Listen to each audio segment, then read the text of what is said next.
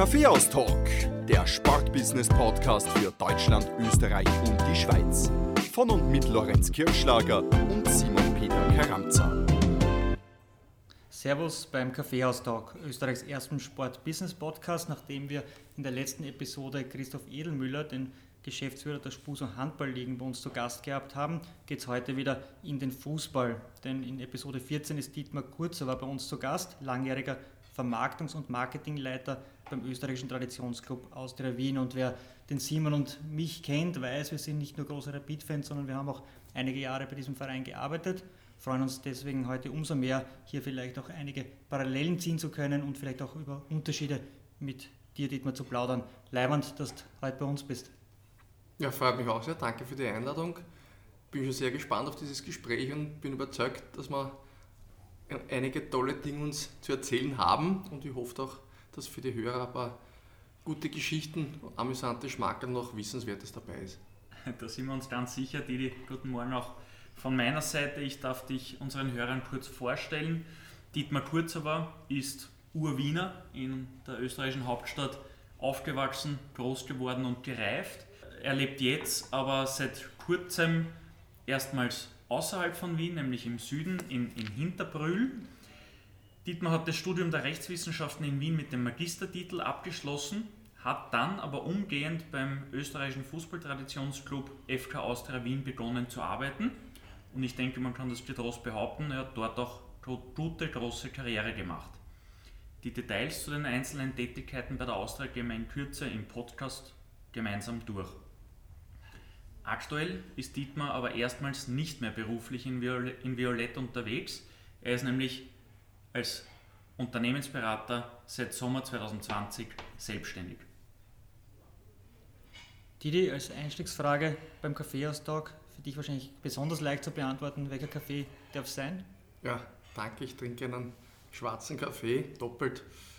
Vielleicht kurz, ich habe früher war ich der klassische Melange-Trinker mit viel Milch, viel Zucker, habe aber dann im Zuge des Lockdowns mir das erste Mal eine Kaffeemaschine angeschafft und bin jetzt dann drauf gekommen, was da eigentlich alles möglich ist, was es für verschiedene Möglichkeiten gibt, wie gut ein Kaffee eigentlich schmecken kann und deswegen mache ich es jetzt ganz puristisch, schwarz pur, ohne irgendwas. Doppelt, schwarz, wie heißt es auf Wienerisch, wenn du im Kaffeehaus bestellst? Doppelter Espresso?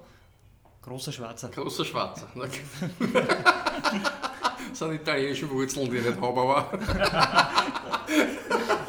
Wann du erst im Lockdown eine Kaffeemaschine angeschafft hast, wie hast du den vorher getrunken oder immer in den Firmen In oder den in, in, der, der- Firma der- eigentlich Genau, äh, in der, in der? Firma, genau. In der Früh einen Kaffee runtergelassen von der Maschine. War ja okay, aber natürlich jetzt eine andere Liga, muss man schon sagen. Die, normalerweise würden wir jetzt äh, mit den einzelnen Fragen beginnen. Und das ist schon die erste Überraschung äh, für dich heute. Wir starten mit dir mit einem Quiz, weil wir recherchieren auch immer in, im Umfeld unserer Gäste.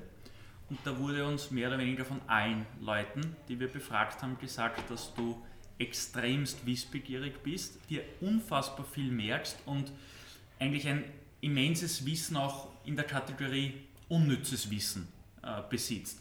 Frage Nummer 1 zum österreichischen Nationalteam. Wir haben 2008 in der Vorbereitung zur Europameisterschaft gegen die Niederlande in Wien getestet. Und ich würde gerne von dir wissen, wie ist das Spiel ausgegangen und wer waren die Torschützen? Puh, das. Also meine Zeit liegt im Nationalteam eher vor 1998, aber ich sage mal, da haben wir, haben wir Aber die Heimeure muss schon Da, gehen. ja, die Heim haben wir schon gehen. Da haben wir, glaube ich, verloren. Torschütze, glaube ich, war Brödel. 1 zu 2, ich hätte mal gesch- geschätzt. Es war 3 zu 4. Äh, die Torschützen waren Ivanschitz und Brödel für Ja. Österreich, Brödel mit einem Doppelpack. Und für die Niederlande haben getroffen Hünteler mit einem Doppelpack, Hetinger und in Wien besonders bekannt Wenichauer auf Hesseling. Lorenz, mit der nächsten gleich mal Frage. versagt, aber gut. Aber jetzt zu deiner Stärke, wie du vorher gesagt hast, die 90er Jahre. WM 1998, Ja. 23.06. Italien gegen Österreich. Ich hätte gern von dir die Torschützen, wenn du es eingrenzen kannst, die Minuten und wie viele gelbe Karten es auf jeder Seite gegeben hat. Also das Ergebnis war 1 zu 2 0 also ich war in Paris, war ich natürlich live vor Ort.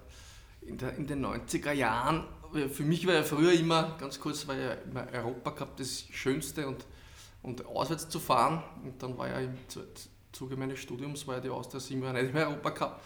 Und das war total bitter, deswegen habe ich mich aufs Nationalteam konzentrieren müssen. Habe aber tolle Erlebnisse gehabt, auch 0 zu 9 in Valencia, nach einer 40 Stunden da Busfahrt. War ich auch dort, ja. ja. Und also da haben wir 1 zu 2 verloren. Das Tor für die Österreicher hat gemacht. Ja, unglaubliches Tor in der 91. Minute zum 1 zu 2, den Anschlusstreffer. Ähm, Erzähl mal weiter die Torschützen und wir lösen 0, auf. Zu, also 0 zu 1 war. Also Vieri und Baccio waren die. Ich glaube, das 0-1 hat gemacht der Vieri und das 0-2 der Baccio. Minuten schätze ich einmal 55, 78, 91. Okay, ich löse auf, 1 zu 0 wäre, ja. ist richtig, 49. Minute, ja. 2 zu 0 Baccio war in der 89. Also 2 zu 2 Und das unglaubliche Tor, das 2 zu 1 war ein Elfmeter. Andi Herzog. Ja. Die gelben Karten? Die weiß ich nicht. Die gelben Karten merke ich mir nicht, die streiche aus meiner Gedächtnis. Okay. Aber zu Recht. Fünf Stück waren es, vier für Österreich, eine für Italien. Dili, deine Reise, jetzt fangen wir wirklich an mit der mhm. Reise durch den Podcast und beginnen mit deiner Reise, also inhaltlich gesehen mit deiner Reise ins Sportbusiness. Die hat nämlich 2002 begonnen.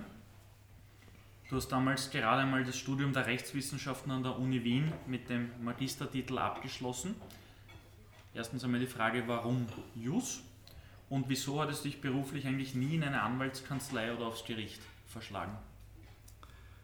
Wieso Jus? Ja, es ist, das ist auch relativ leicht erklärt. Ich, zur Zeit damals, in den, also Mitte der 90er Jahre, Anfang der 90er Jahre, war es ja nicht so, dass da 100.000 FHs gegeben hat für alle Möglichkeiten, 100 Studien, Studienrichtungen und gesagt, ja, ich mache jetzt, so wie es heute ist, mache ich einen Magister in Belgrad, einen Doktor in Bratislava und dann vielleicht einen Diplom-Ingenieur in Minsk. Das war damals nicht so, sondern hat es gegeben, ähm, ja, Leute, die sich wirklich schon in der Schulzeit auf was konzentriert haben, technisch affine, die haben EU gemacht oder wenn einer Lehrer werden wollte, Lehramt, aber sonst hat es eigentlich nur mehr oder weniger für die nicht spezialisierten drei Möglichkeiten gegeben oder drei Sachen, wo man sagt, das ist interessant, das waren Medizin, ähm, Jus und Wirtschaft und Medizin ist für mich jetzt nicht wirklich in Frage gekommen. Dann habe ich mit zwischen Medizin äh, zwischen Jus und Wirtschaft habe ich dann hin und her überlegt und dann für, für Jus hat man ja das Latinum gebraucht. Und ich habe schon gedacht, jetzt habe ich da sechs Jahre in der Schule Latein gehabt, habe ich schon mal eine Prüfung absolviert, machen wir Jus und so, dass ich das eigentlich, hat sich das ergeben, ohne dass ich da irgendwelche ähm, vor große Vorkenntnisse hätte oder von meinen, von meinen Eltern also geprägt gewesen wäre, hat sich eh wirklich so ergeben, dass man gesagt habe, ja, mache ich Jus und habe dann eigentlich mit dem Studium begonnen im Oktober 95, ja, war Matrikel Nummer 95 und habe dann eigentlich relativ rasch den ersten Abschnitt da absolviert und dann, ich bin schon so ein Typ, der dann, wenn er wo anfängt, dann bringt es auch zu, äh, macht das auch zu Ende habe jetzt nie die großen, bin auch jetzt kein großer Jurist und habe aber auch nie die großen Ambitionen gehabt, da als Anwalt oder als Richter tätig zu werden. Und das hat sich einfach dann ähm, so ergeben, dass ich das Jurastudium begonnen habe und beendet habe, aber da habe ich jetzt noch nicht gewusst, ohne groß, es mich verschlägt. Ohne großartige weitere Ambitionen?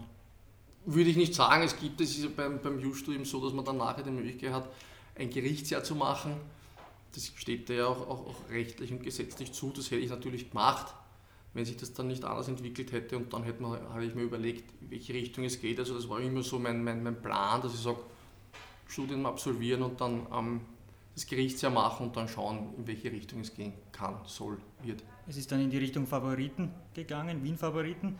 Weil direkt nach deinem Studienabschluss bist du ins Berufsleben eingestiegen, nämlich bei deinem Lieblingsverein der Wiener Austria Du hast den Favoriten eben den Job als Marketingkoordinator bekommen. Jetzt wissen wir äh, alle, wie schwierig es ist, im Sportbusiness Fuß zu fassen. Wie ist es zu dieser Chance für dich gekommen und was waren deine Aufgabengebiete? Ja, das war wirklich überraschend. Also wie gesagt, ich habe dieses Studium gemacht und habe, wie ich schon am Anfang erwähnt habe, ja, am Anfang das schneller absolviert, den ersten Abschnitt, und im zweiten war dann, ist dann die WM dazwischen gekommen, 98, da habe ich dann ein, ein Jahr kaum was gemacht, weil wir die Vorbereitungen auf die WM vonnöten waren und wir dann, ja das war ja noch im Juni, also da habe ich dann keine Prüfungen gemacht, dann waren doch die eine oder andere Reise, zum Beispiel nach Valencia, 40 Stunden mit dem Bus, da habe ich dann auch im, im März 99 weniger gemacht am Schluss habe ich dann wirklich die Ambition gehabt, das fertig zu machen, das Studium und habe dann auch wirklich auch in den letzten Wochen und Monaten wirklich, wirklich Gas gegeben, das zu beenden. Also war eine schöne, gute Zeit, aber irgendwann ist dann auch der Punkt gekommen, wo ich gesagt habe, jetzt möchte ich fertig werden. Ich kann mich noch genau erinnern, da waren wir am Montag waren wir immer Fußball spielen mit einer Freundesrunde in der Astgasse in einer Schule, wo ein Freund von mir auch der Schule war. Dort haben wir am Montag immer von 9 bis 11 Fußball gespielt und das war in der letzten Juniwoche. Und ich habe am Dienstag gehabt ich habe in, letzten, in der letzten Woche im Juni noch zwei Prüfungen, die letzten zwei zum Abschluss haben noch gefehlt. Dienstag und Donnerstag war das und am Montag spielen wir dort und vor mir kommt da mein Kindergartenfreund zu mir und sagt, du, jetzt hat mir gerade der Eisbär angerufen, die suchen bei der Austria an. Der Eisbär ist der Pressesprecher gewesen, der Wolfgang Eichler vom ÖFB und den hat der damalige Teamchef Hans Krankel Eisbär genannt, weil er so eine Mütze, wo Eisbär draufgestanden ist, ähm, ähm, ähm, auf hatte. Und wie gesagt, lange Rede, kurzer Sinn, der Eisbär hat den Stefan angerufen und gesagt, die haben mich gefragt, ob ich das machen will, aber das wäre ja was für die. Und ich gesagt, Stefan, froh, wenn das alles vorbei ist. Ähm, ich will jetzt eigentlich zu Ende bringen. Aber bei der Nacht drüber geschlafen haben, am Dienstag bin ich aufgewacht und mir gedacht, eigentlich, das wäre eigentlich eine, muss ich eigentlich probieren. Ruf einmal der hat mir die Nummer gegeben vom Pressesprecher der Austria. Der hat, die Geschichte war die, dass es ein, ein Mitarbeiter bei der Austria, also der Marketing ist einer weggegangen, dann hat es einen neuen gegeben, der hat das halt nicht ganz so auf die Reihe gebracht oder wie man sich vorgestellt hat. Hat sich dann getrennt, das war kurz vor, vor Meisterschaftsbeginn und dann ist der Herr, der Herr Kretschmer zum, zum Christoph Flug gegangen und sagt, Flug, wir brauchen jetzt irgendwie, die Meisterschaft geht nächste Woche los, hast du irgendwem? Und der hat dann den Eisbären angerufen, der hat dann den Stefan angerufen und der Stefan hat mich gefragt und ich habe dann quasi kalt sozusagen beim Christoph Flug, den ich nicht kannte, angerufen. Ich habe gesagt, ich habe gehört, ihr sucht da wem und gesagt, ja, das musst du mit dem, ja, das stimmt, melde dich bitte mit Herrn Kretschmer. Habe den Herrn Kretschmer dann erreicht und er gesagt, ja, wann hätten Sie Zeit? Ich habe gesagt, ja, am Donnerstag habe ich meine letzte Prüfung. Ähm, haben wir dann ich, im September oder im Oktober, ist dann ein Gespräch einmal anberaumt, haben wir natürlich dann ich habe gesagt, Donnerstag ist meine letzte Prüfung und er hat gesagt, du passt, treffen wir uns um 9 Uhr im Café Landmann. Da haben wir natürlich meinen letzten Tag auf der Uni auch ein bisschen anders vorgestellt, aber gut, da haben wir natürlich dann diese Chance nützen wollen, habe ich dann um 9 mit dem Herrn Kretschmer getroffen. Und gut, aus der habe ich mich ausgekannt, den Verein, das Stadion, wo ich halt immer war, sonst wusste, wer die Austria ist, was, wie die Erfolge waren und wie die Mannschaft ausschaut, aber sonst halt nicht viel. Und hat dann einfach so, so, so geendet, dass wir uns um, um 9 im Café Landmann getroffen haben am Freitag und am Montag und drauf habe ich dann angefangen. Und ja, haben wir gesagt, schauen wir uns das einen Monat an.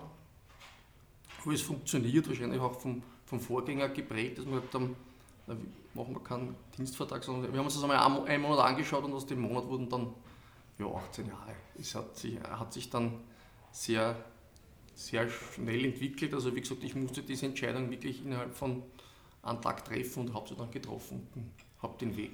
War aber keine allzu schwierige Entscheidung. Es hat spannend im Café Landmann begonnen und ist sicher auch spannend weitergegangen, so wie es eigentlich immer der Fall ist, wenn man als Quereinsteiger ins Fußballbusiness reinkommt. Bei dir war es vermutlich noch einmal eine Spur intensiver, weil du ja schon im Kindesalter riesiger Austria-Fan warst. Was waren so, oder was war so eines deiner ersten Erlebnisse im Juli 2002, wo du gewusst hast oder wo du das Gefühl gehabt hast, ja, jetzt bin ich bei meinem Verein wirklich angekommen? Es sind, sind viele Dinge. Also wie gesagt, ich, ich kann mich noch wirklich genau erinnern, übrigens 1 zu 1 ist das ausgegangen, war im Mai war ein, ein Derby, noch im Horststadion, wo ich als Fan dort war, das ist sogar abgesagt worden am, Sonntag wegen Regen, dann ist es am Mittwoch nachgeholt worden. 1-1 Ruschfeld-Wagner René, weiß ich zufällig noch, weil das ziemlich am Anfang sind da die Tore gefallen. Ähm, und auf einmal war ich dann am 1. Juli bei der Austria und, und, sieben Tage später war ich dann quasi nicht auf der Tribüne, schon auf der Tribüne, aber, aber ein, ein, ein Teil dieses, dieses Clubs, für den ich quasi 25 Jahre davor, bei dem ich Fan war, von dem ich Fan war. Und es ist dann wirklich alles sehr schnell gegangen, gleich erste Meisterschaftsrunde gegen Ried. Jetzt muss ich meinen Fehler ausmerzen.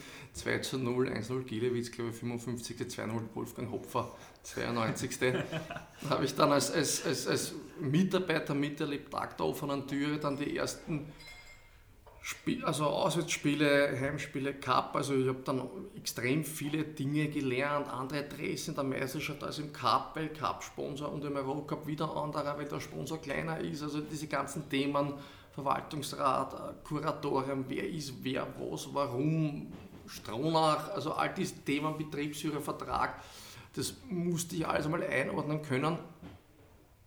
Und gewusst habe, dass ich dann wirklich bei der Austria bin, war dann eigentlich so diese Momente, wenn ich irgendwo hingekommen bin zu einem Termin und dann habe ich angemeldet, sage ich, grüß Gott, Termin mit Herrn so und so oder Frau so und so ähm, und die haben durchgestellt, sagen, ja, die Austria ist da, also quasi mich angekündigt, habe ich gewusst, so jetzt, jetzt bin ich wirklich angekommen, die Austria ist da, war dann in dem Fall ich, das hat mich schon, das waren schon die ersten Momente, wo ich gespürt habe, so, also jetzt, jetzt gilt es wirklich, jetzt bist du da. Und vielleicht eine, eine kurze Episode, was halt wirklich unglaublich war und wo ich dann auch lernen musste, dass es jetzt Austria war, dass man dann als in, in, auch in Wien und auch nicht nur, nur, nur Freunde hat. Das war dann, wie ich schon vorher erwähnt habe, bei meiner sieben Jahre nicht im Europacup, was mir persönlich ja immer das, das Highlight schlechthin war. Auswärtsfahren, Europacup, internationalen Messen, die größten Spannungen, K.O.-System. Und da war ähnlich nach langer, langer Zeit Europacup, Auslosung, Austria zieht Schacht war Donetsk, ein Wahnsinn. Also das Los war wirklich äh, schlimmer hätte es nicht kommen können. Unattraktiv, saustark, ein Wahnsinn. Horstadion ist damals nicht gegangen, weil, ihr wisst, Stehplätze nicht möglich. Damals mit Stahlrohrtribüne auf der einen Seite, auf der anderen Seite Stehplatztribüne. Ist sich aber nicht ausgegangen, hat es geheißen. Bitte Dietmar, ins Happel und macht das mit dem den Verantwortlichen dort aus, wir spielen im Happelstadion.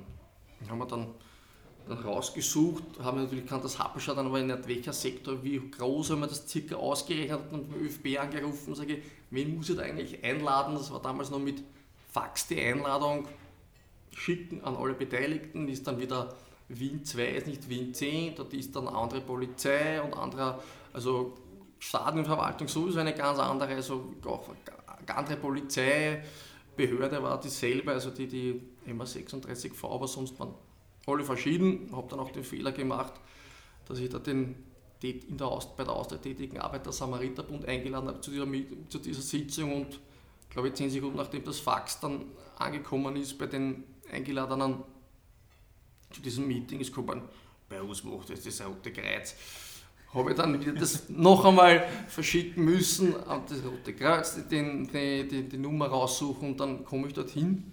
Es war wirklich ein unglaublicher Termin. Also das war da, war, bin dorthin gekommen als, als, als junger Burs, frisch gefangen bei der, bei der Austria, damals noch im Büro, im Happelstadt, im Nachwuchsbüro, das war ein vertäfelten Raum.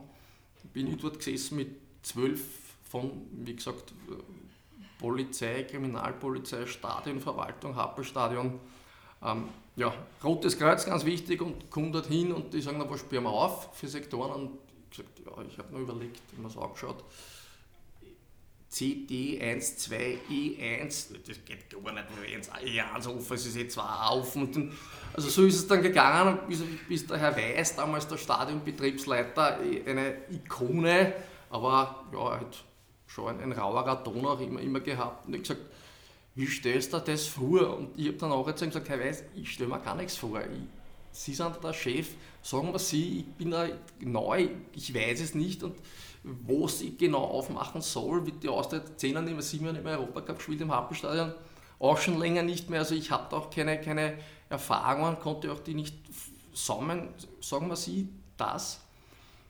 Und dann haben wir eigentlich mit dem Herrn Weiß dann ein, ein gutes Einvernehmen gefunden er war halt so, wie er ist und es, es, es, hat sich dann auch so entwickelt, dass ich als, als einer der wenigen war, ja, war ja nicht, nicht unbedingt ein, ein Austria-Fan, wie ihr wahrscheinlich wisst. Also haben wir, es da doppelt schwer gehabt, aber ich habe eigentlich ein gutes Einvernehmen mit ihm gehabt und gibt es dann kurz drauf, oder ein oder zwei Jahre später, hat es dann wieder geheißen, ich spiele einen Europacup, wie, war in der Zeit war ja dann nachher relativ erfolgreich. Und da ist ja immer von der UEFA vorgegeben, ein Training für die Heimmannschaft und eins für die Auswärtsmannschaft immer am Tag vor dem Spiel. Und da sind sie zu mir gekommen, auch der, der, der Trainer und der Kretschmer, sie wollen unbedingt schon einen Tag vor dem offiziellen Training dort trainieren.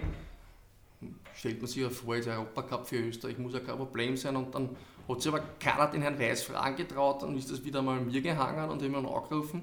Sag Herr Weiß, wissen Sie, ganz eine wichtige Partie, Europacup. Es geht ja nicht nur um die Austria, es geht ja um Fußball Österreich, sonst hätte das wahrscheinlich andraht. Und hat dann aber hat dann gesagt, gesagt, ja, können wir vielleicht ein Training schon am Dienstag machen. Und der hat dann gesagt, ja gut, aber, aber nur weil sie sind. Und wenn sie die Gras machen, dann hau es raus. Okay, ich bin natürlich der, der Wiener auch mächtig und, und auch der Fußballsprache. Dann bin ich zum Teambetreuer gegangen und gesagt, ihr kennt trainieren, aber bitte macht keine Gras, was auch immer das ist, die Gras. Und bin ich dann draufgekommen und ich gesagt, ja, der mag die Hösche nicht, der Herr Weiß, also die Gras und die Hösche, also war die Hösche beim, also beim Aufhören nicht erlaubt. Das war so eine, eine erste Begegnung, wo ich mir gedacht habe, ja, also es war wirklich unglaublich, man lernt viel dazu und habe auch da erfahren müssen, dass die Austria Wien nicht nur Freunde hat. Das ist, das ist auch so. Kurz vor dir, du hast ihn äh, vorher bereits kurz erwähnt, kam Frank Stronach zur Austria. Der hat dann bis 2007 den Verein in bisher ungeahnte Höhen wieder zurückgeführt, auch mit der ein oder anderen Europacup-Reise verbunden. Ich kann mich erinnern, glaube ich, im UEFA Cup war es damals nur der Viertelfinaleinzug, der unter ihm realisiert wurde.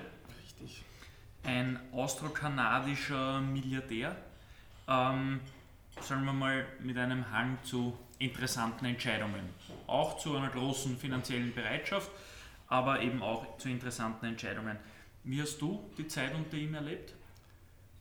Ja, also ich, wie ich zu Hause gekommen bin, war ja der, war ja der Betriebsführungsvertrag mit Magner, war ja, da schon, war ja schon.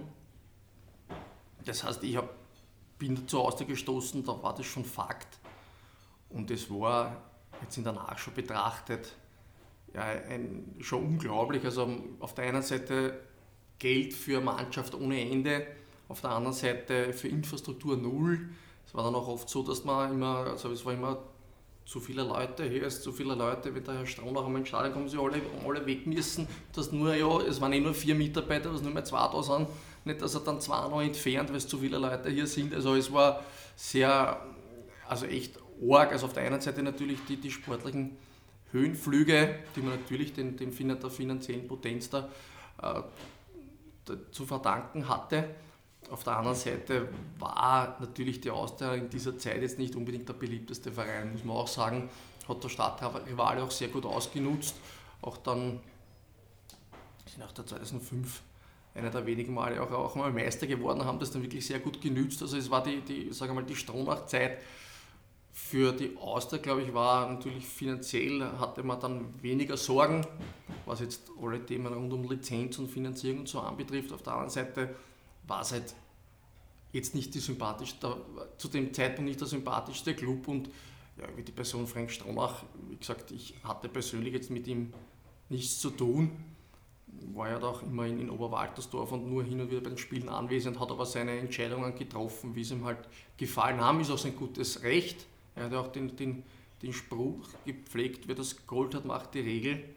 Das hat auch eindrucksvoll bewiesen, dass er das so lebt. Aber es war, ja, wie gesagt, finanziell angenehme Zeiten, sportlich durchaus erfolgreiche, aber na, war jetzt in der Nachschau betrachtet für die Austria, glaube ich, ja, von den Titeln her eine erfolgreiche Zeit, aber vom ganzen Image und so her nicht unbedingt positiv.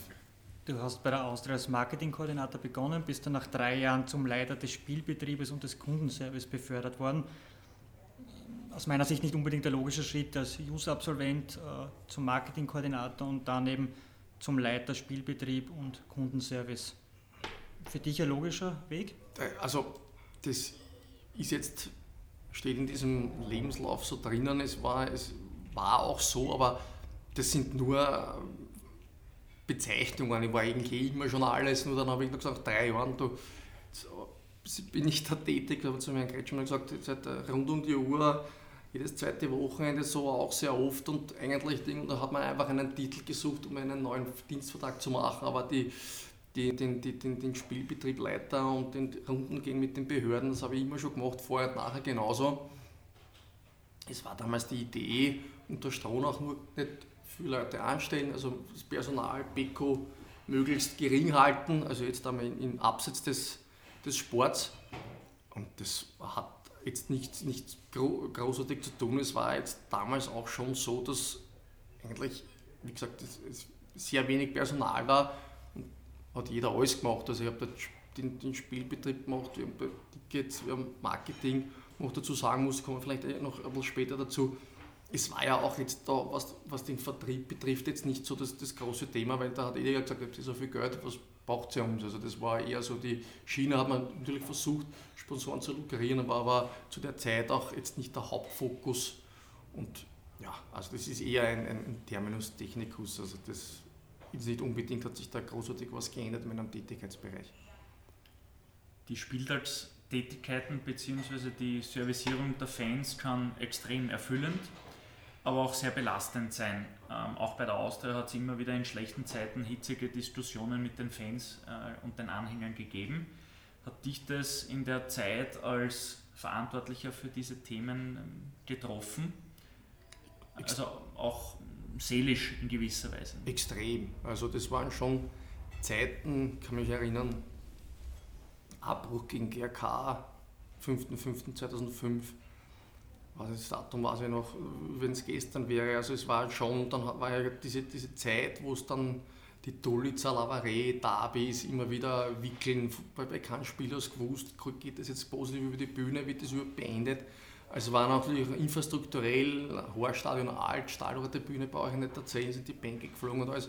War nicht, nicht war wirklich schwierig und das, ich habe mich immer als, als als noch Fan, also in Schul- und Studienzeiten immer, war das immer mein Lieblingsspiel, das Derby. Und dann als, als Mitarbeiter oder als Verantwortlicher war ich immer froh, wenn es vorbei war, weil da du nie wusstest, wird das positiv beendet, wird da, was wird da wieder sein. Also es war wirklich ja, vom Bus über, also alles drum und dran. Es war, na, aber hat mich schon mitgenommen und diese, diese Themen, das darf man auch jetzt nie unterschätzen. Ist immer ein Riesenunterschied, ob man auf der Tribüne steht und sich das Spiel anschaut oder ob man da eine Verantwortung trägt.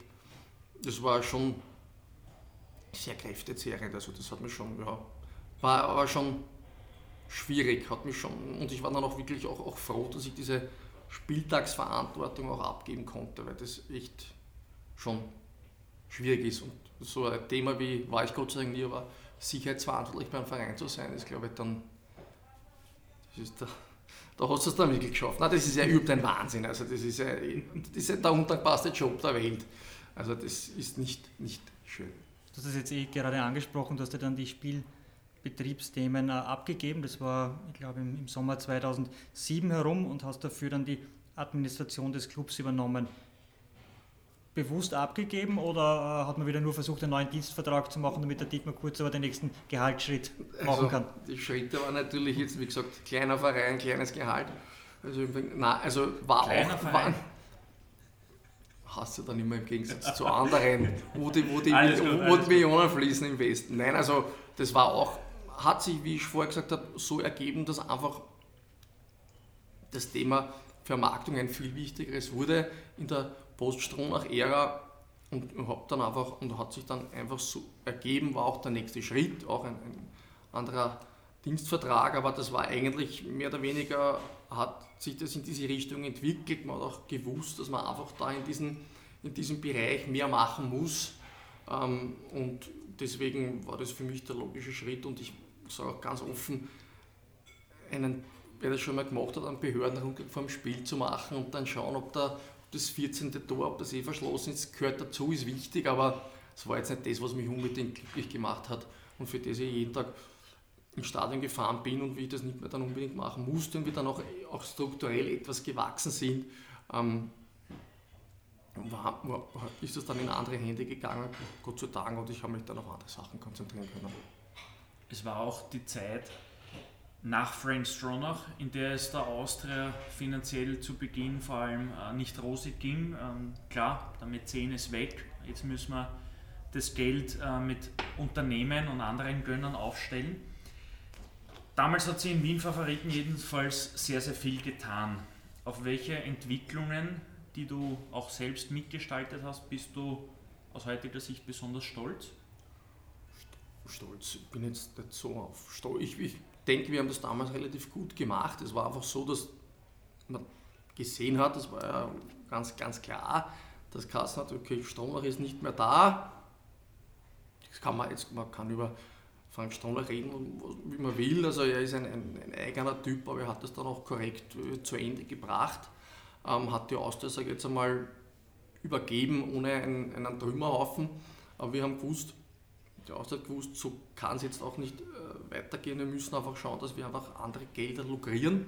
Und da war einfach diese Idee, oder die Idee liegt auf der Hand, aber wir haben einfach dann uns viel breiter aufgestellt. Es war, ist dann auch ganz wichtig, kam auch erst dann erst im, im, Nachhinein, versteht man das jetzt dann richtig, ist dann der, der Wolfgang Katzian auch Präsident geworden, der im, im Hintergrund extrem viel für den Club gemacht hat und sich aber selber nie in den Vordergrund gerückt hat. Also wirklich, äh, wenn ich das jetzt in der Nachschau betrachte, der hat das Jahr, jahrelang sehr, sehr positiv für den, für den Club ge gemacht und der, der Club hat ihm wirklich sehr, sehr viel zu verdanken.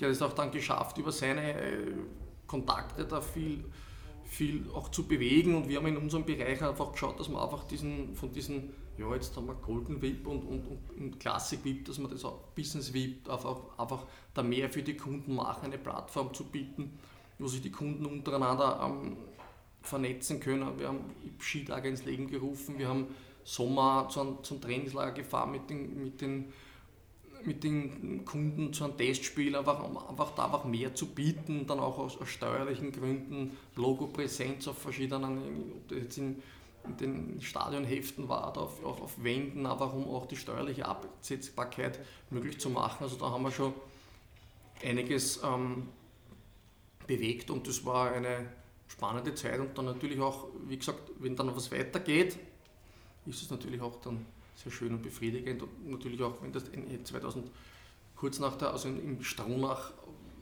NDA ist ja die Austria noch einmal Doublesieger geworden und das war dann schon gute Geschichte und mit dem Schwung hat, war es dann natürlich dann auch leichter, sowas auch zu, auf, zu Rande zu bringen. Mit solchen Herausforderungen, wenn dann plötzlich der Mäzen nicht mehr beim Verein ist, das Geld nicht mehr so locker fließt, wächst man wahrscheinlich auch und äh, man wächst wahrscheinlich auch als Geschäftsstelle zusammen, möglicherweise auch ein Grund, warum die Stimmung in der Geschäftsstelle der Wiener Austria extrem gut war, oder zumindest hat man das äh, der Stimmung dort nachgesagt. War das auch stets ein Faktor, warum du dich dort so wohl gefühlt hast? Natürlich, das ist aber das eines der wichtigsten Dinge, dass du dort, wo du hingehst, wo du arbeitest, auch, auch, auch ähm, dich wohlfühlst. Und wie gesagt, ich, wer, mich kennt, wer mich kennt, weiß, dass ich auch nichts gegen einen Schmäh habe und es muss auch ein bisschen äh, lustig sein, es ist also nichts, nichts negativ, ganz im Gegenteil. Also ich, ich, ich verwehre mich da dagegen, wenn man sagt, im Büro gelacht wird, wird nichts gearbeitet, ganz im Gegenteil. Es bringt eine, eine, eine, eine positive Stimmung und das war, war durchaus so. Da würde ich gerne kurz einhaken, du bist ja äh, auch ein Unikat, so sagt man äh, dir nach. Und du hast ja auch mit äh, einigen Unikaten zusammengearbeitet. Ich denke da an Toni Polster, Frankie Schinkels, Peter Stöger. Gibt es irgendwie oder gibt es Geschichten, die du uns da erzählen könntest, die du mitgebracht hast? Ja, ich habe also mit, mit, mit, mit, mit, mit, mit unzähligen dieser Legenden zu tun gehabt, im positiven und negativen Sinn, aber natürlich mein, meine Jugend, ich würde sagen Idol, aber Held, war immer der Toni Polster. Der Weihnachtsgeschenk war nur ein Foto von ihm mit, mit einer Unterschrift und frohe Weihnachten Toni und das war für mich einer der, der größten Geschenke und dann war der auf einmal Ende 2004 ist er dann zu Austria als General Manager gekommen. Ja, aber also, Toni Prost, den habe ich kurz vorher, also kurz vor 2003 waren wir mal in Gladbach, haben wir so eine, uns ein paar Stadien angeschaut, da habe ich den Toni auch das erste Mal so persönlich kennengelernt. War schon eine, eine, eine nette Erfahrung und der ist ja wirklich auch so, wie er im, im, im, im Fernsehen auch rüberkommt. Also Schmähfi und hat auch, ist, ist jetzt sehr zugänglich, muss man schon sagen. Ja, mit dem wirklich auch, war auch der Zeit, wo man gesagt hat, na, der Toni und das schon ein paar auch Kunden und, und so bringen. Und ich war mit Toni dann eigentlich relativ oft auch bei Terminen. Da waren schon lustige Sachen. Also überall, wo wir hingekommen sind, da war gerade der Hype um Toni aus, aus, aus, aus Deutschland gekommen. Dancings danach, da war der Hype um, um diese Person wirklich riesengroß. Und er ist sehr, sehr positiv überall gesehen worden, überall, wo wir hingekommen sind.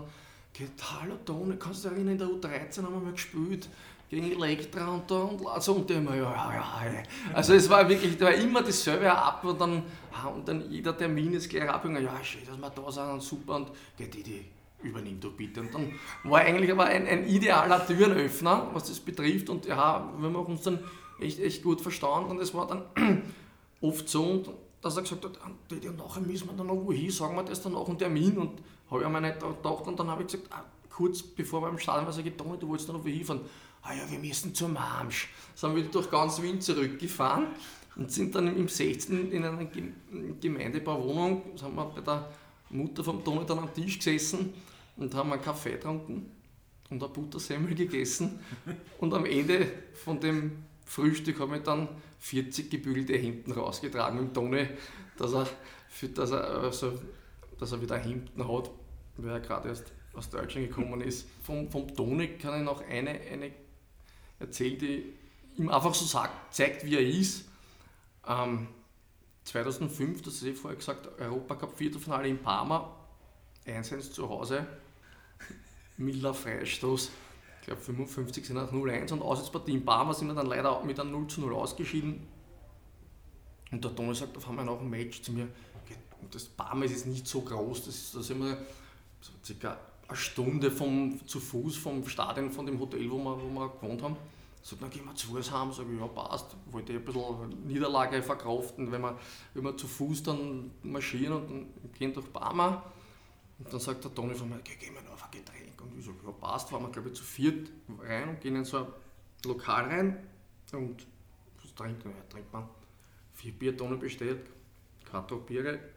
Und mir, jeder greift schon automatisch ins Taschel, weil so lieber ist, als er jetzt mit Geld um sich geworfen hat, ein Niedertone, weil man sagt, nein, nein, das zahle ich, das zahle ich. Und ich sage, was ist aus dem Auto, das gibt es ja nicht. Und, der, und die sagt, 20 Euro, ein Toni schlaft das Gesicht er gibt dir 20,50 Euro. Schaut mir an und sagt, wenn ich gewusst hätte, dass das 70 Schilling kostet, hätte ich das nicht zahlt. Also eins nämlich, also es waren vier Bier, eins hat 5 Euro gekostet und die 70 Schilling pro Bier war dann schon, der Euro war da schon ein paar Jahre schon ins Land gezogen, aber das hat ihm schon wehgetan. Schmerzgrenze. Schmerz, war, wurde übertroffen, dann alles so ein schlechtes Gewissen gehabt und sagt dann, die nächsten Runden gehen auf uns, Toni. also das war wirklich legendär, das war wirklich unglaublich. Aber so, aber wirklich, ein, wie er ist, aber ein, ein, ein super Typ. Nach vier Jahren als Leiter des Kundenservice und der Clubadministration hat sich dein Aufgabengebiet bei der Austria abermals verändert.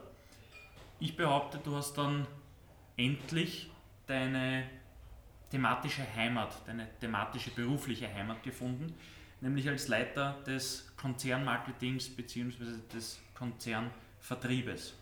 Gibst du mir da recht, wenn ich sage, es ist deine berufliche Heimat? Ja, also wie gesagt, das Kontakt mit Kunden, Kontakt mit Menschen, Dinge auch zu verkaufen, glaube das, das liegt mir schon, habe dann auch ein bisschen aus meinem Studium, ganzen Verträge auch aufsetzen, aufgesetzt und so, also war schon, ähm, das würde ich schon bezeichnen, dass diese Richtung auch, wo ich gesagt habe, ich, ich, bin auch so ein Typ, ich will dann auch am Ende des Tages auch sehen, dass was rauskommt. Also ich verkaufe was und es gibt dann einen Eingang und es gibt dann einen Erfolg und den gibt es halt bei Behördenrundfunk nicht so leicht. Also deswegen war das mir sicher mehr, mehr meine Heimat als was anderes und hat mir dann schon ja, immer auch immer mehr Spaß gemacht und habe dann auch diesen Kundenstock erweitert, wo ich, also Kunden, die auch teilweise halt so zu Freunden geworden sind und auch einfach da einfach schon probiert, viel zu machen, auch innovativ zu sein. Und wie gesagt, auf, stark auf dieses, dieses Thema des, des, des Austria Business Clubs, da einfach diese Vernetzung der Leute untereinander, klingt immer so hochgestochen, aber einfach die Leute zusammenzubringen und auch, auch eine wie sage eine Community wachsen zu lassen. Ich glaube, das, das, das liegt mir relativ gut, äh, mit, mit, mit Menschen umzugehen und auch Menschen zusammenzubringen und auch nicht die Scheu zu haben, ähm, Dinge anzusprechen oder einfach sagen, du willst du nicht das Auto bei dem kaufen oder hast du nicht den Bedarf an dem einfach aus unsere Kunden erfolgreich zu machen. Haben wir immer gesagt und das habe ich gerne gemacht und war sicher eine, die richtige Entscheidung. Marketing und Vertrieb als dein Fokus. Was waren die wesentlichen Herausforderungen im Marketing für dich? Also Marketing ist ja so ein, ein Begriff, der ist ja alles und nichts. Also das fängt ja an mit, mit Merchandising, ist auch ein Teil des Marketings. Also Marketing ist ja sehr, sehr viel. Ähm, ich, wenn ich jetzt nur zum Thema Marketing, da war am Anfang hatte die Außen mal einen Fanshop, da habe ich dann ja, Dressen gekauft, Anstecknadeln, alles auch immer, also bevor das eröffnet wurde, das war halt alles wirklich aus der, aus der, aus Hand geschnitzt, selber gemacht, nach bestem Wissen und Gewissen. Im Marketing die, die Geschichte war natürlich, wie halt, es halt normal ist, dass man halt schaut, dass Zuschauer ins Stadion kommen, dass man da auch, auch ja, erfolgreich oder den Verein sympathisch rüberkommen lässt. Ähm, und so ein Hauptthema beim Marketing, das hat mich vom ersten Tag an bei der Austria verfolgt, war immer dieses Thema Datenbank. Datenbank, das hat es gegeben schon und ich glaube, das Thema begleitet den Club heute noch wie viele andere. Ein klassisches Beispiel, da gibt es den Max Mustermann aus der Maria-Hilfer-Straße. Einmal schreibt man Maria-Hilfer-Straße Zaun, dann Stiege 2, dann ohne Stiege und dann ist der siebenmal in der Datenbank drinnen. Und am Ende des Tages, wenn es dann bereinigt, die Datenbank, ist ja wahrscheinlich verzogen und dann gibt es dann gar nicht mehr, mehr. Also das Datenbankthema hat mich immer verfolgt. Da habe ich auch dann, ja, habe ich dann auch jetzt in den letzten Jahren nicht mehr so aktiv, war dann auch nicht mehr unter meiner Agenda, ganz ein schwieriges Thema ganz ein wichtiges Thema, aber ein, ein unglaublich, und wenn ich dann mit den IT-Leuten gesprochen habe, das kann man nicht so sagen. Sag ich, du willst mir da sagen können, wie viele Leute haben in der Datenbank? Na, kann man nicht sagen. Also zwischen 147 und 50.000. Also 147.000 hat es immer geheißen, aber dann waren es aber Doppelte dabei und dann waren es bereinigt, aber auch nicht bereinigt und die anderen haben wir noch nicht eingepflegt. Also schwierigstes Thema. Und in der Vermarktung habe ich ja eh gesagt, einfach diesen Vertrieb die Struktur des Vertriebs aufzubauen, dann auch die Themen, die Herausforderungen, wer sitzt wo und warum und wo sitzt weiter links und rechts und einfach die Kundenwünsche, auf die auch, auch einzugehen und versuchen es allen recht zu machen, obwohl einmal ein, ein sehr kluger Mann zu mir gesagt hat, eine Kunst, die allen Menschen recht getan ist, eine Kunst, die niemand kann. Also da muss man dann auch hin und wieder auch mal sagen, ja, das ist jetzt halt so wo ich da auch immer schon bestrebt war, dass alle glücklich und zufrieden sind. Aber ja, ist, sind halt die Herausforderungen in, in, in Marketing, Vermarktung und ja, Club Austria und, und, und Rapid sind halt zum Erfolg verdammt. In puncto Vermarktung, was, auf welchen Vertragsabschluss mit einem Partner bist du am meisten stolz? Weil zum Beispiel es der langwierigste Weg dorthin war oder weil es äh, ein extrem renommiertes Unternehmen war?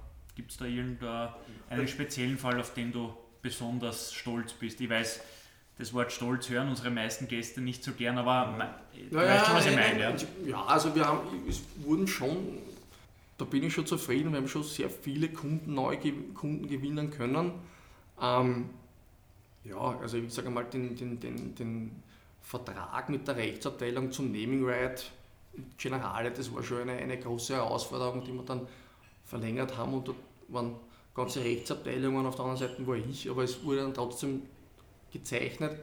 Und interessante Geschichte war vielleicht schon, weil es war ja immer, ähm, man schaut ja dann auch immer als, als, als Club oder als, als, als, Verantwortlicher für das Thema, in welchen Bereichen gibt es jetzt, haben wir jetzt noch nichts. Jetzt, wir, wir haben abgedeckt den Bereich Versicherung, den abgedeckt den Bereich LH, wir haben abgedeckt den Bereich ähm, Biersponsoring, all diese Themen, aber es hat dann immer, es war, bei Rapid war ja Visa zeitlang Thema und ich habe gedacht, das Mastercard, das müssen wir irgendwie und habe bis dann lange versucht und das ist aber auch eine, eine ganz verworrene Struktur und in Wien nur ganz wenig Leuten, wenig Entscheidungskompetenz, also weniger, wenig ist jetzt ungerecht. Und dann haben wir eigentlich im Zuge des neuen Stadions haben wir dann mit diesem Thema Cashless Arena haben wir dann auch eine relativ gute Vereinbarung mit, mit, mit Mastercard abgeschlossen. Das war schon so ein, ein, ein Thema. das mich jetzt im Nachhinein freut, weil man einfach weil ich da einfach lang dran geblieben bin und einfach, da, gibt's, da muss man halt probieren und dann irgendwann ist der richtige Moment, wie in anderen Lebenslagen, was dann funktioniert. Also das, das war, schon, war, schon, war schon eine gute Geschichte. Nachdem wir drei ja alle aus dem Fußballbusiness kommen, wissen wir, dass Spieler und Trainer nicht immer die einfachsten Zeitgenossen sind, vor allem was äh, Themen wie Marketing betrifft, äh, stoßt man da teilweise, sage ich mal, äh, auf nicht allzu viel Verständnis. Wie hast du die Arbeit mit dem Team, mit den Spielern, mit den Trainern empfunden und wer waren deine persönlichen Spezialfälle bei der Austria? Ja, also das lernt man dann auch mit der Zeit mit dem umzugehen. Also wenn, wenn, wenn es einen, einen Termin abseits des grünen Rasen gibt, abseits des grünen Rasen gibt für, für Spieler, ist das immer, wie lange dauert das und warum muss ich da hin? Ihr kennt das ja genauso. Muss aber schon sagen, es war dann schon zu den meisten Fällen so, dass wenn sie dann wo waren, war das meistens okay. Es kommen schon noch 20 Minuten, wie lange müssen wir noch bleiben? Und dann ein bisschen noch und ich gesagt, ich bin auch da. Also es war, aber im Großen und Ganzen hat es dann schon auch mit denen dann, wenn sie da war, funktioniert. Also gibt auch bei den Spielern natürlich solche und solche, vielleicht was, was Positives, was mir da einfällt. Ähm, hat es eigentlich auch nie so gegeben. Ich sage einmal, es, man hat den Spielern Kontakt, aber jetzt nicht so eng und ich bin auch jetzt nicht der, der dann nach dem Spiel runtergerannt ist und dann mit alle einschlagen. Also das war halt nie so mein, mein Thema, aber es hat mich dann zum Beispiel schon gefreut, dass dann zum Beispiel der, der Florian Metz war ja so das, das erste, also war nicht der erste aus der Akademie, der bei der Austria in der Kampfmannschaft gespielt hat, aber das erste Kind der Akademie, der lang bei der Austria war und leider auch einige Verletzungen hatte, aber erste Partie gleich, glaube ich, ein Derby, ein Heim-Derby gespielt und so, wurde als junger Spieler reingeworfen und der ist dann ja, nach einiger Zeit bei der Austria dann gewechselt und hat dann eigentlich eher mit, mit Frankie Schimmer die ganze Geschäftsführer dann von, aus freien Stücken ins Schweizhaus eingeladen. Also das habe ich vorher und nachher wieder, nie wieder erlebt. Also das sind schon so Themen, deswegen kann man auch Fußball nicht über einen Kamm schweren. Es gibt immer solche und solche, aber das war aber sowas, wo ich sage, das will mir in Erinnerung bleiben, weil das war jetzt nicht, nichts Alltägliches und das war was sehr Nettes. Und als Dank hat er dann gleich bei der Austria nie Tor geschossen, erste Partie gegen Austria gleich mal genetzt. ja, zwei, also beim Lask damals, aber die Partie wurde dann eh noch gedreht, das hat schon gepasst. Du durftest bei der Austria den Neubau der Generale Arena entscheidend mitgestalten in der Vermarktung und im Marketing. Etwas, das Simon und ich bei Rapid und dem Allianzstadion miterleben durften. Wie hast du die Zeit persönlich in Erinnerung? Ja, also es war sicher die forderndste Zeit überhaupt. Also so eine Stadioneröffnung, ich glaube, da brauche ich euch nichts erzählen. Ist ja immer was anderes und ich sehe auch viele Dinge jetzt auch anders. Wenn ich zum Beispiel sehe, ein Kitzbühler Rennen abgesagt, normale Zuschauer dreht ab, denkt sich nichts, denkt man, was da dahinter steckt, was das für Aufwand ist und dann ist nichts. Ein Wahnsinn und so eine Stadioneröffnung ist, ist, ist, ist eine, eine unglaubliche Herausforderung, unglaublicher Aufwand, das alles äh, zu, zu, zu schaffen und man sieht dann immer die, die Beispiele, also Rapid der zwei Jahre vorher eröffnet und alles in der letzten Minute und das wird bei uns nicht so sein, aber genau so war es dann auch und alles last minute und von dem, ja wie gesagt, Riesenerwartungen von den, den, den, den Fans, von den Kunden, jeder will natürlich am Tag X alles haben und es muss alles passen, jeder will seine Loge, seine Skybox individuell einrichten, also war echt ein wirklich eine Zeit, und das ist ohne Übertreiben, aber da warst du wirklich 24 Stunden mit diesem Thema beschäftigt, also die letzten Monate und dann, ja, dann ist das da der Moment und aber ja, da muss ich dann schon sagen, es war ein schöner Moment, aber ich war froh, wie es vorbei war, weil das wirklich ein, ein sehr, und es ist ja nicht so, dass das Stadion eröffnet und dann ist alles super, sondern dann geht es erst richtig los. Also das sind dann schon die, die Herausforderungen, wie gesagt, das ist eröffnet, und im ersten Spiel geht es dann noch, aber dann geht es ja schon los. Warum sitze ich im zweiten Stock und nicht im dritten Raum und warum ist das und was ist dort und da und können wir das noch haben? Also ein, ein, eine, natürlich alles verständlich, die Kunden zahlen viel Geld, wollen auch ihre, ihre, ihre Leistungen haben oder die Dinge so, wie sie es vorstellen, aber für die, die das umsetzen müssen, alles wirklich schwierig. Inwiefern unterscheidet sich die Vermarktung der Generale Arena von der Vermarktung des alten Stadions? Was ist da für dich neu dazugekommen? Ja, einfach eine, eine Vielzahl an Möglichkeiten, einfach viel mehr Kapazität, auch was Hospitality VIP-Bereich betrifft. Es gibt eine, eine zweite Bandenreihe, die diese Bezeichnung auch verdient, haben wir entwickelt. Es gibt dort ähm, eine Non-TV-LED-Bande, einfach für Kunden, dass auf der einen Seite sie sich selber sehen können. Das ist auch nicht so unbeschreiblich. Geht es auch wieder um steuerliche Themen, dass das dann steuerlich auch absetzbar ist. Ihr kennt die Compliance-Themen rund um, um, um Hospitality.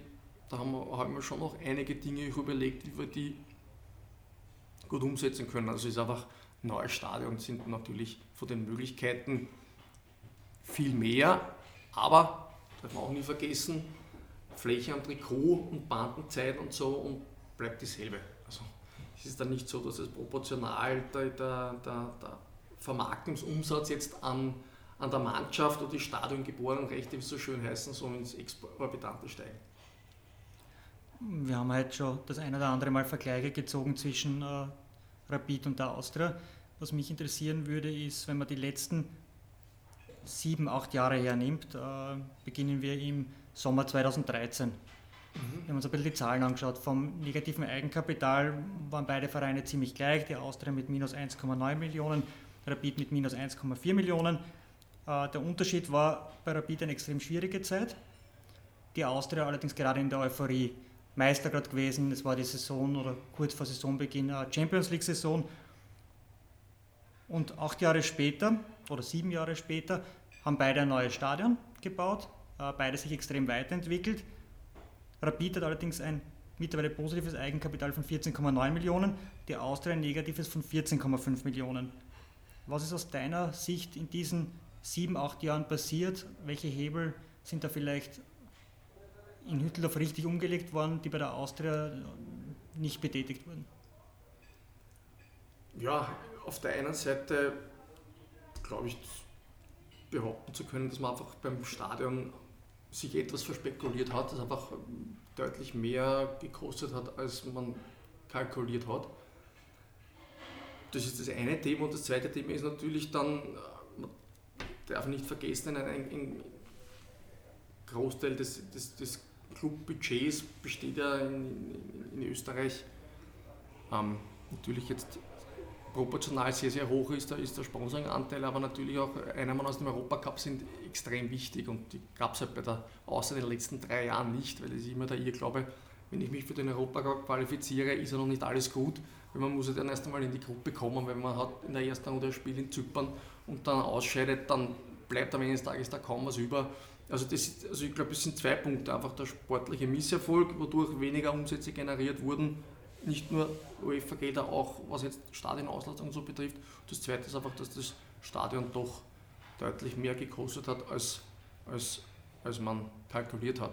Aber wie gesagt, es gibt in jedem Club Clubgremien und es gibt ja auch äh, Controlling-Abteilungen. Ne? Also müsste man gerade eher nachfragen. Ein Punkt, den ich vielleicht noch reinschmeißen will, ist äh, Europacup natürlich UEFA-Prämien, UEFA-Gelder, mhm. aber ich steige natürlich dann auch den Wert meiner Spieler und den ich dann äh, am Transfermarkt natürlich dann auch wieder anders verkaufen kann. Natürlich. Die habt ihr beim Stadionbau mit der Austria eigentlich von der, vom zeitlichen Vorsprung des Stadionbaus in Hütteldorf profitiert. Man hat ja dann doch ein bisschen auch medial in der Öffentlichkeit mitbekommen, was funktioniert bei Rapid gut, was funktioniert weniger gut oder sagen wir so, wo, wo sind jetzt doch überraschende Herausforderungen aufgetreten bei Rapid? Habt ihr da äh, ja, diese Erfahrungen auch für euch mit einbeziehen können? Natürlich schaut man darüber, natürlich schaut man, wie machen die das und der Hype rund um diese Eröffnung bei der Allianzstadion war ja echt Wahnsinn, also auch, auch medial. Das hat, hat, hat Rapid schon sehr, sehr gut gemacht. Natürlich haben wir da darüber geschaut, aber ich weiß noch ganz genau, es ist ja dann bei Rapid losgegangen mit einer riesen Euphorie und dann glaube ich erstes Heimspiel gleich mal 5-0 oder was in der, in der Meisterschaft und gewonnen, ja. Gegen, gewonnen, gegen ja. ja. Da hat ja jeder geglaubt, so jetzt rennen die alles nieder und um drei Monate war dann wieder alles anders. Und Trainerwechsel und Derby-Niederlage zu Hause gegen uns in dem Fall, Holzhauser Grünwald, Elfmeter und nein, 43. 55. so habe ich noch von mir. Und dann ist schon ist bei Rapid schon ein bisschen bergab gegangen, Trainerwechsel und so. Da habe ich mir nur, ich bin jetzt nicht in der, in der Verantwortung Sportling, aber habe mir gedacht, na, hoffentlich wird es bei uns nicht so sein, also Kader aufzublasen und dann glauben, man gewinnt alles und es, es, es läuft von selbst. ja, es hat sich gezeigt, dass es dann leider doch so gekommen ist bei der Austria auch. Also es ist natürlich ein sehr, über den Sport, ich will da gar nicht äh, allzu viel, jeder versucht sein Bestes und, und wir Erfolg haben, aber es hat, ist bei der Austria dann leider auch nicht besser gelaufen. Die, in den letzten Jahren hat sich auch gezeigt, eben wie wir gerade gesprochen haben, die Euphorie ähm, schnellt in die Höhe im Zuge eines Stadionbaus wie du schon richtig beschrieben hast, kann es dann sportlich und wirtschaftlich aber oft schneller mal auch in die falsche Richtung gehen. Ähm, vor allem das wirtschaftliche Thema, die enormen Kosten ähm, sind bei der Austria aktuell ein akutes Thema. War das intern für euch wirklich nicht ähm, vorher zu, also richtig zu berechnen, vorherzusehen, richtig zu kalkulieren?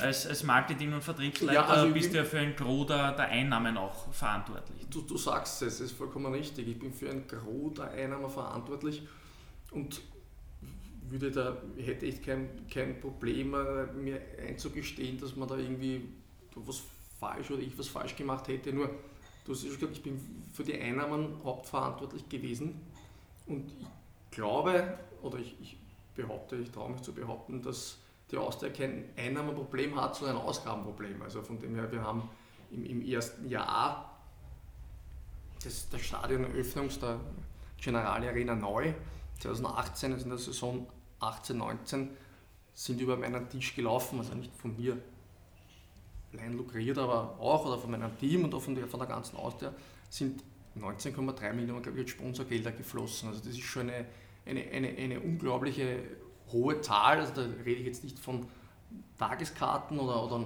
VIP-Karten ohne ein Paket dahinter, sondern rein, rein Sponsorverträge. Und das ist schon eine, eine enorme Summe. Und wie ihr wisst, ist ja, ist ja der Markt in Österreich ja, sehr, sehr sponsorabhängig, weil das Fernsehgelder sehr, sehr gering sind. Also ich glaube schon, dass die, und wir haben ja auch, das ist glaube ich schon so ein, ein Meilenstein gewesen in der, in, in meiner Geschichte bei der Austria, also wir haben von anfänglich zwölf Logen, da kann man sich dann gut messen, haben wir dann im neuen Stadion, haben wir dann gehabt ähm, 43 und man hat gesagt, das ist unmöglich, dass wir die vermarkten. Haben wir es aber trotzdem geschafft. Also ich kann mich erinnern, wer sie sicher auch gehabt haben, es war immer so das Beispiel FC Basel, 6000 Zuschauer und dann haben sie gehabt Schnitt von über 20.000 und war auch dort 2003 und haben uns das angeschaut, alle sehr, sehr beeindruckt, wie sie es dort gemacht haben. Nur darf man eins nicht vergessen, Basel hat das Stadion, glaube ich, 2001 eröffnet und sind danach in 15 Jahren 12 Meister geworden, man in der Champions League. Und das ist schon ein, ein, ein Merkmal, das ist der Kunde, der Zuschauer will bei einem Traditionsverein, bei einem Verein mit großer Historie, großen Erfolgen, der will im Stadion keine Erfolge sehen. Und wenn er Woche, Woche sich ärgern muss, und das war ja bei Rapid im ersten Jahr so und bei der Austria dann leider nicht viel besser. Ähm, und es sind keine Erfolge da, dann hilft auch das beste Stadion nichts. Ist natürlich wichtig und ich sage einmal, man kann immer einen, ich sage, jeder Club hat so einen Grundstock an Zuschauern, die kommen. Der ist bei Rapid höher als bei der Austria und bei Basel Wiederding und bei Last auch gut sein. Aber um wirklich dann die Hütte zu füllen, wie es so ist, da braucht man dann auch nebenbei den, den sportlichen Erfolg und wenn der dann ausbleibt oder komplett ausbleibt, dann wird es schwierig. Dann ist das beste Stadion der Welt nur ein Jahr interessant oder ein halbes Jahr und dann wird es schon schwierig. Dietmar, du hast bei der Austria sehr viele Aufgabengebiete durchlaufen und hast daher auch einen, glaube ich, einen sehr guten Gesamtüberblick, nicht nur was die Austria betrifft, sondern ähm, gesamt den österreichischen Fußball betreffend. Zudem warst du ja einige Jahre als einer der österreichischen Vertretern der European Club Association. Wie siehst du den Clubfußball in Österreich, vor allem auch im internationalen Vergleich, aufgestellt? Ja, un unglaublich, wie sich das entwickelt hat. Also das ist ja das Schöne. Ich, deswegen habe ich halt gern vermarktet, weil man dann immer dann am Ende des Tages ablesen konnte, wie man steht. Genauso ist, was wurde eingenommen, genauso ist im Fußball mit der Tabelle. Am Ende des Tages ist der Erste, der am konstantesten die Saison gespielt hat. Und Österreich ist jetzt in der Fünfjahreswertung Platz 8 neu. Also es ist unglaublich, der WRC schlagt zweimal Feyenoord, Holland, wo der Fußball einen ganz anderen Stellenwert hat. Also der österreichische Fußball, Clubfußball hat sich entwickelt seit den letzten 20 Jahren. Da waren wir teilweise in der Fünfjahreswertung auf Platz 22, glaube ich, also über 20.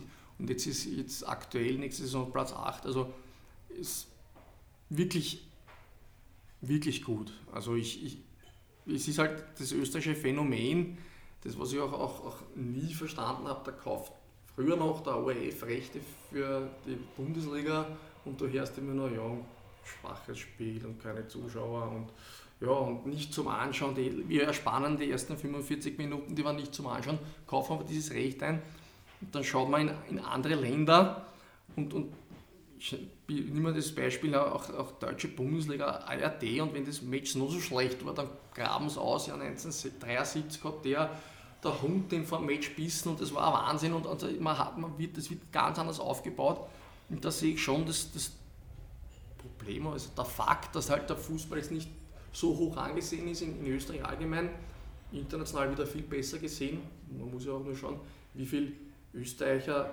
in internationalen Ligen spielen und wie viele Österreicher auch immer wieder nachkommen und wie erfolgreich die österreichischen Clubs ähm, jetzt in internationalen Bewerben sind. Also viel weiter wird es dann glaube ich nicht mehr, mehr aufgehen. Also es wird auch schwer, diesen, diesen Platz zu halten, aber er hat sich wirklich, wirklich sportlich ähm, extrem positiv entwickelt. Wir, schwierig im internationalen Vergleich ist natürlich die, die, die Finanzierung der Clubs. Also das Thema TV-Gelder, was ja auch keiner mehr hören mag, aber es ist einfach Fakt, dass jetzt der deutsche Drittligist mehr Fernsehgeld kriegt als der österreichische Bundesligist. Und dass es dann irgendwann einmal schwierig wird, ähm, da Schritt zu halten, ist klar. Und man sieht das natürlich als, als, als Fan, der ich auch einmal war, ohne, ohne den Einblick zu haben, ganz anders. Aber man muss die Spieler auch verstehen, wenn du hast, der hat eine Karriere von 10, 12, 15 Jahren und hat, hat die Möglichkeit, wohin zu wechseln, wo er zwei, drei, viermal so viel verdienen kann, da muss man das verstehen. Und das sind Herausforderungen, die sich der österreichische Fußball stellen muss. Was ich jetzt im internationalen Vergleich positiv sehe in Österreich ist einfach die, die Infrastrukturentwicklung. Also es gibt jetzt in Wien zwei hervorragende Stadien, es wird in Linz eins geben, wo ja die Kugel umgebaut vor ein paar Jahren um also wie viele Millionen und die wurde jetzt dann ein paar Jahre später wieder abgerissen. Das ist unglaublich, aber immerhin kommt da jetzt was. Es gibt in Innsbruck ein schönes Stadion, das in Graz ist schon ein bisschen älter, aber auch sehr, sehr in Ordnung. In Klagenfurt ein schönes. Also St. Pölten ist auch wirklich, wirklich gut geworden. Also da, da ist, schon, ist schon was da. Da ist schon wirklich was da und ich glaube, dass dann, auch wenn diese Nachwuchsarbeit weiter so, so gut funktioniert und so viel schlimmer Ausdruck, aber so viele Spieler produziert werden, sehe ich den österreichischen Clubfußball durchaus positiv auch in, der Zukunft und das Nationalteam ist ja auch sehr, sehr gut unterwegs. Du beweist auch im Kaffeehaus-Talk, dass du persönlich sehr viel Schmäh und guten Humor besitzt, viele äh, Geschichten erzählen kannst. Äh, diese Charaktereigenschaft wurde uns auch von deinen ehemaligen Kollegen und Mitarbeitern im, im Vorfeld äh, des Talks, im Zuge der Recherche, ähm, ja, es wurde uns äh, genauso mitgeteilt. Ähm, du bist der Unikat mit gutem Schmäh und einer großen Klappe, äh, hinter der aber auch sehr viel steckt. Ähm, dir wird auch eine sehr offene Art deinen Kollegen gegenüber attestiert. Was meinst du persönlich, was dich besonders auszeichnet? Oder gehst du eh mit deinen Kollegen d'accord? Na, also ich, große Klappe würde ich jetzt nicht sagen, dass ich, dass ich glaube, ich bin der, der, der Superstar. Ich, ich habe ja, halt große keine, Klappe, ne, aber viel dahinter. Also ja, ich, ich, ich würde jetzt, ich, ich denke, dass ich einfach keine Scheu habe, auch Dinge anzusprechen, ob das jetzt ähm, intern oder extern ist, auch wie gesagt auf, auf Leute zuzugehen. Und ich habe auch kein Problem damit, ähm, Fehler zuzugeben. Das ist ja oft so, ich kann mich dann oft erinnern, dann, also dann Spiel und da war für einen Kunden zu wenig Zeit auf der LED-Bande. Da hat er dann gesagt, ja, da ist auch Sporteo schuld, der Bandbetreiber die das vorschlägt. Und ich habe da immer den Weg gesucht, so wie es tut mir leid, das war ein Fehler von mir, was können wir machen? Und dieser Weg war eigentlich zu 99% der beste, weil es bringt dann oft nichts, am Ende kommt alles irgendwann mal raus, sich hinter was zu verstecken, sondern einfach auch Dinge offen anzusprechen und dann nicht und Leute außer da herum zu eiern, sondern einfach Dinge, Dinge einfach auch beim Namen zu nennen. Und ja, das ist, ist glaube ich, meine Art. Ich habe da, hab da auch jetzt keine Berührungsängste oder irgendwas auch, auch, auch zu besprechen. Und natürlich kann ich auch verbal den einen oder anderen Schmäh ein bisschen härter herannehmen, aber das ist nie böse gemeint und ist auch, ist auch immer gut angekommen.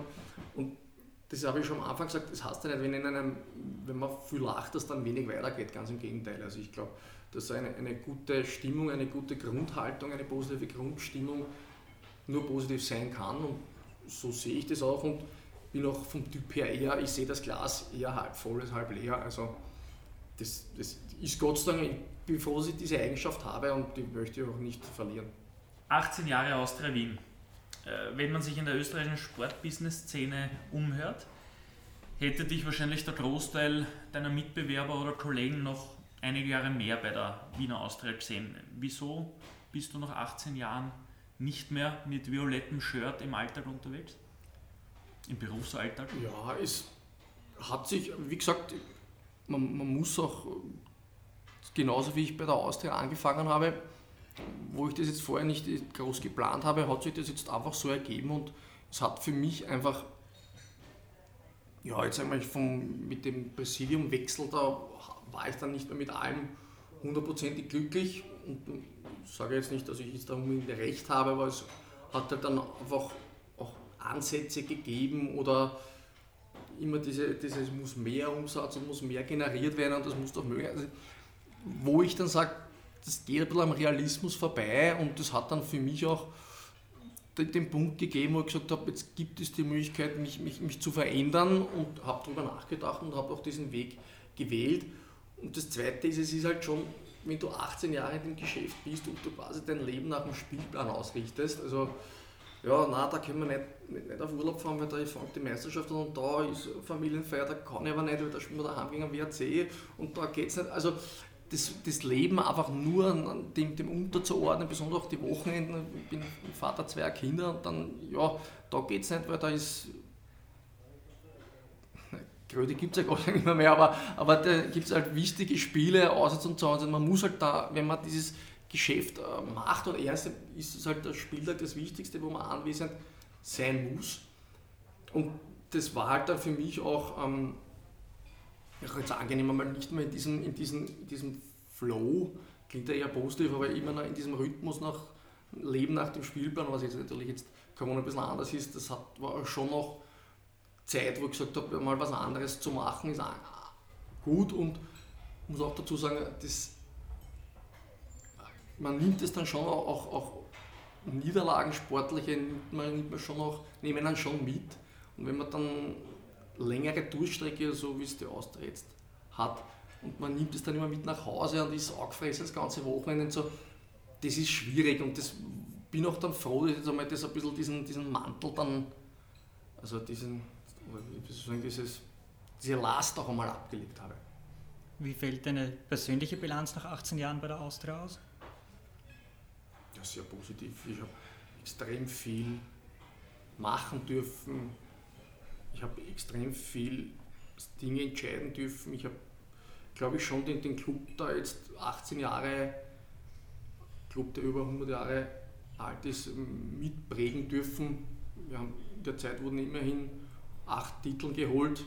Ich habe jetzt zu den Titeln jetzt persönlich nichts beigetragen, die werden am Feld, aber trotzdem sie hautnah miterlebt und es geht halt im Sport um Titel und Erfolge, sind schon tolle, tolle Erinnerungen.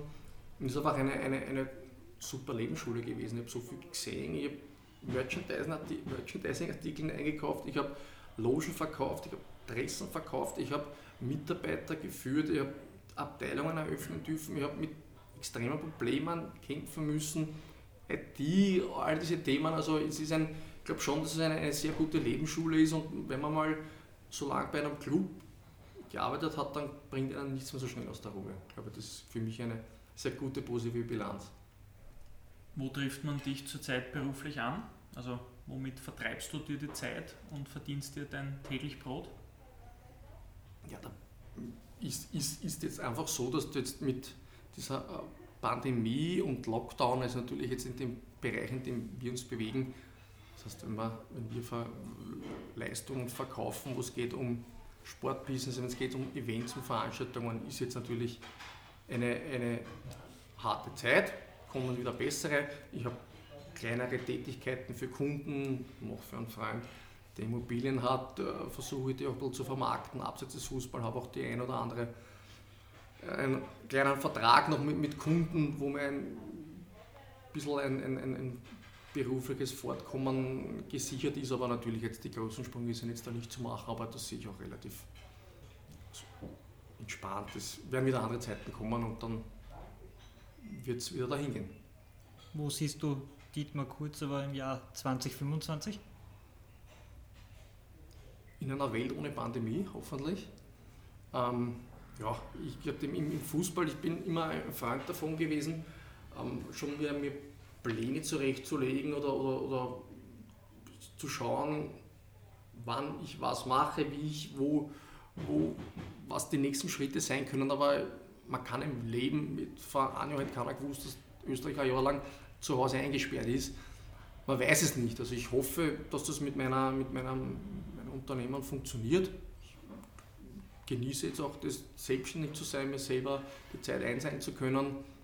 Und wenn es einmal nicht so ist oder wenn sich irgendwas anderes ergibt, dann äh, muss ich, eh, muss ich das eh machen. Also ich glaube, das ist schon auch ein, ein, ein was, was, mich auszeichnet, wenn ich darüber nachdenke, was mich schon auch, auch auszeichnet, ist, ich kann auch Entscheidungen treffen. Also ich habe damals innerhalb von einem Tag entschieden, ja, ich mache das jetzt bei der Austria und ich würde dann auch die Entscheidung so oder so treffen. Ob es dann immer die richtige ist, weiß man nachher. Aber man muss einfach, es, es tun sich Türen auf und die muss man dann durch die muss man dann durchgehen oder auch nicht und das wird sich zeigen. Aber wo genau, hoffentlich noch dort, wo ich jetzt wohne, hoffentlich in einem gesund und munter und alles weitere wird sich weisen.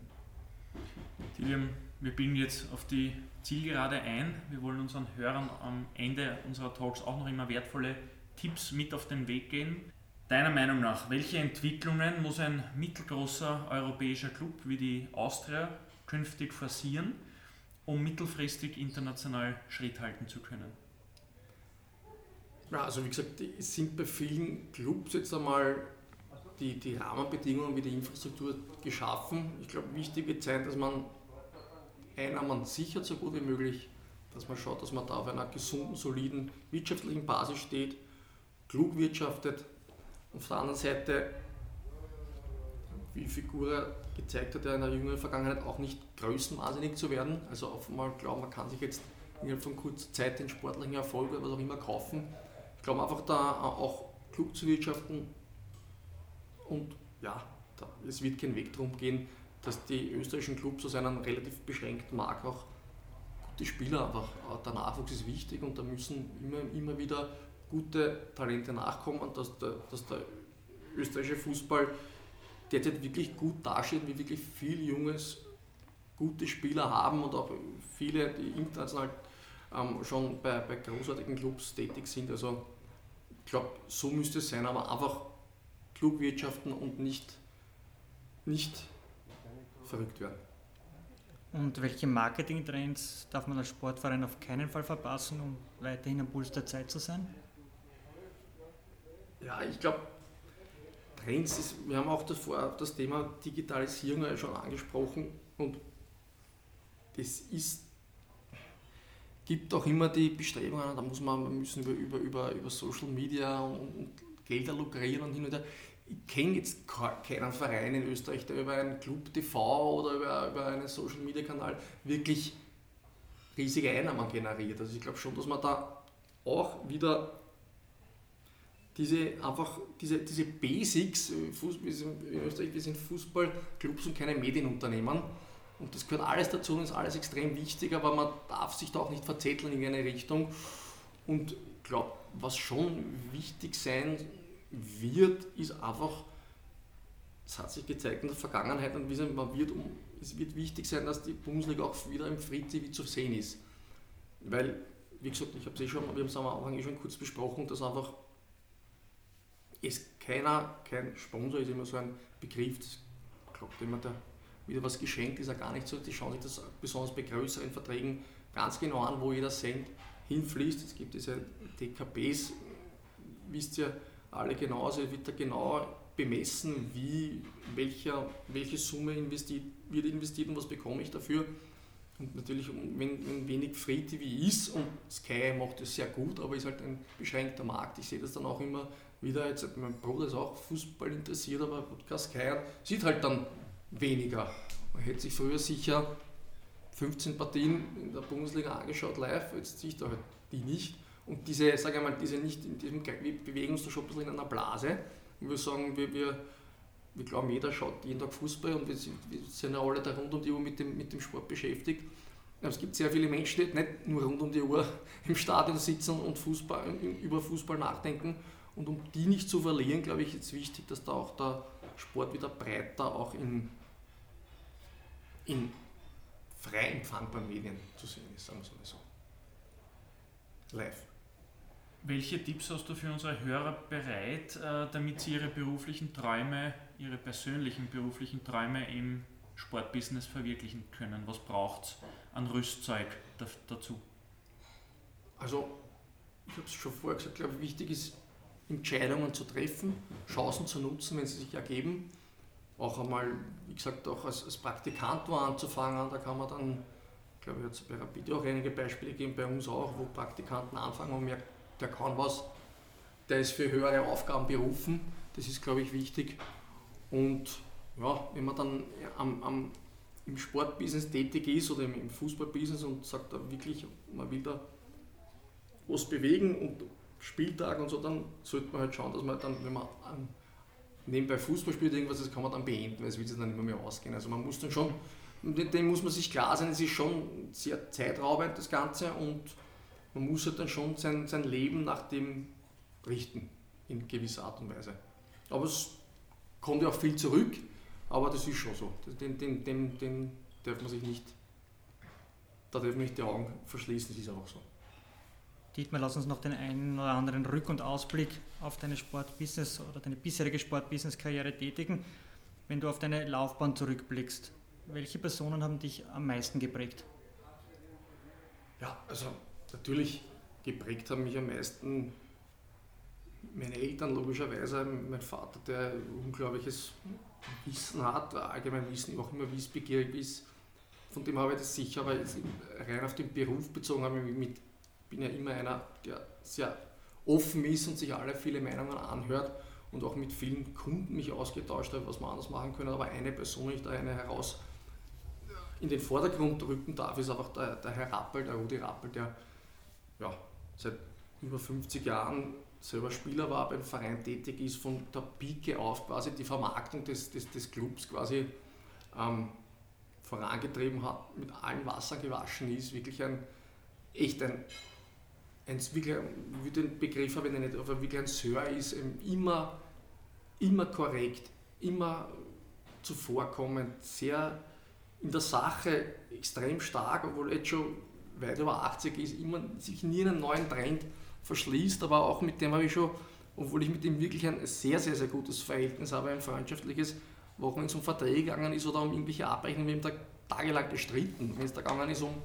um 1000 Euro wirklich hart verhandelt. Am Ende des Tages hat es immer eine Lösung gegeben und man hat sich immer im Gesicht schauen können. Der ist einfach ein, ein, ein, ein unglaublicher Mensch, so ein, ein gutmütig, großes Herz. Schon natürlich ein Geschäftsmann, der schon schaut, dass er auch zu seinem, zu seinem Recht und zu seinem Verdienst kommt, aber immer auf eine, eine sehr, sehr charmante Art und der hat mir so gezeigt, dass man, um erfolgreich zu sein, nicht unbedingt ein Ding sein muss. Also das muss man schon, dann schon sehr beeindruckt. Wenn man in der eigenen Karriere weiterkommen will, äh, den Weg an die Spitze fortführen mhm. will, muss man immer wieder auch Rückschläge ähm, überwinden und aus den Fehlern lernen. Gibt es Entscheidungen, zwei, drei vielleicht, die du nennen kannst, die du aus heutiger Sicht so nicht mehr machen würdest?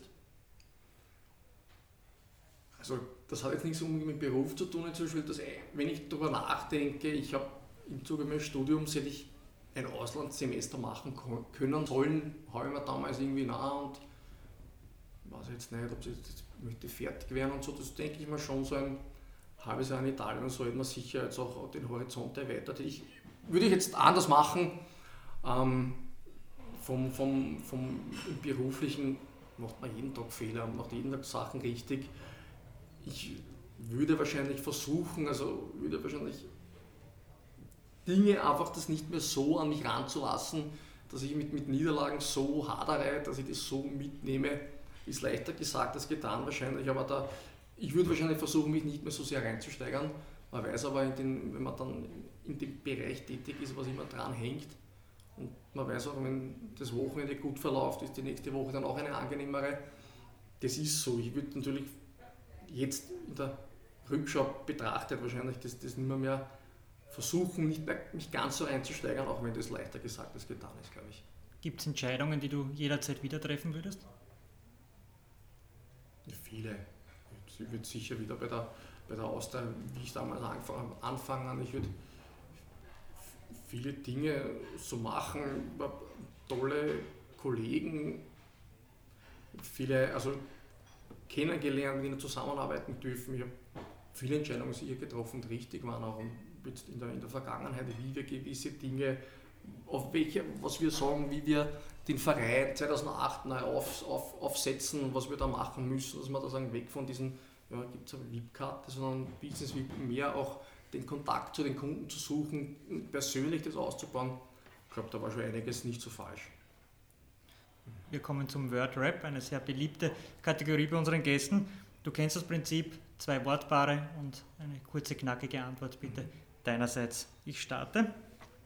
Kicken mit Freunden oder laufen in der Prater Hauptallee? Das ist sehr einfach. Das ist seit zehn Jahren laufen in der Hauptallee, muss ich die Hauptallee sein versuche seit ein paar Jahren den Kontaktsport mit irgendeinem Körperkontakt zu vermeiden. Also ich gehe lieber, wenn ein Netz dazwischen ist, Tennis spielen oder Tischtennis spielen und beim Laufen ist es angenehm, beim Fußballzimmer kannst du, du rennst da nichts, das hat beim Laufen noch niemand zu mir gesagt. Also das ist natürlich sehr, sehr angenehm, deswegen ist das Laufen jetzt eher meins. Im Kaffeeaustausch Pflicht die Frage Kaffee Zentral oder Starbucks? Das ist für mich als Urwiener, glaube ich, relativ einfach. Kaffee Zentral. Marketing oder Vertrieb? würde ich mich als, als Vertrieb mehr sehen.